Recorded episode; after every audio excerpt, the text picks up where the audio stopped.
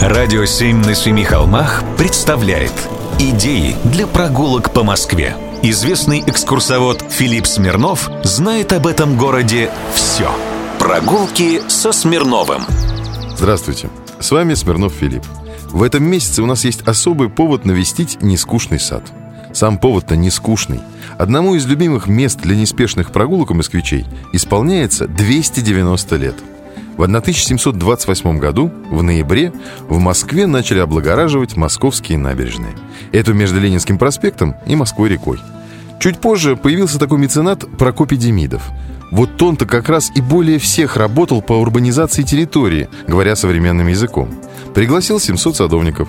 Некоторых выписал из-за рубежа. И все они копались в земле 4 года. Как говорится, носом рыли землю, изменяя ландшафт устроили роскошный парк с террасами, портерами, садовыми павильонами, оранжереями, мостиками и гротами. Москвичам меценат Демидов разрешал приходить в сад и любоваться красотой. Но иногда москвичи вели себя, мягко говоря, по-свински. Срывали растения, как это было недавно в парке Зарядье.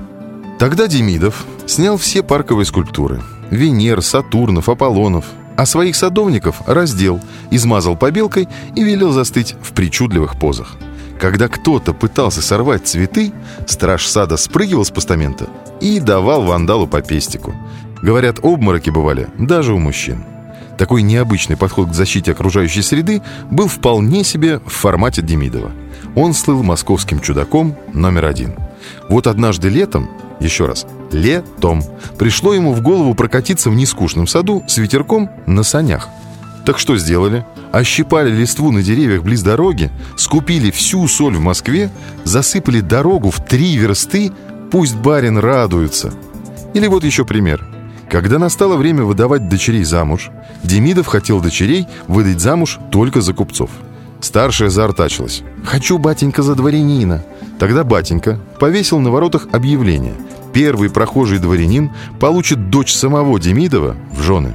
Так и случилось шел мимо чиновник Станишевский, который не оценил чувство юмора Демидова, зашел спросить про свою будущую жену.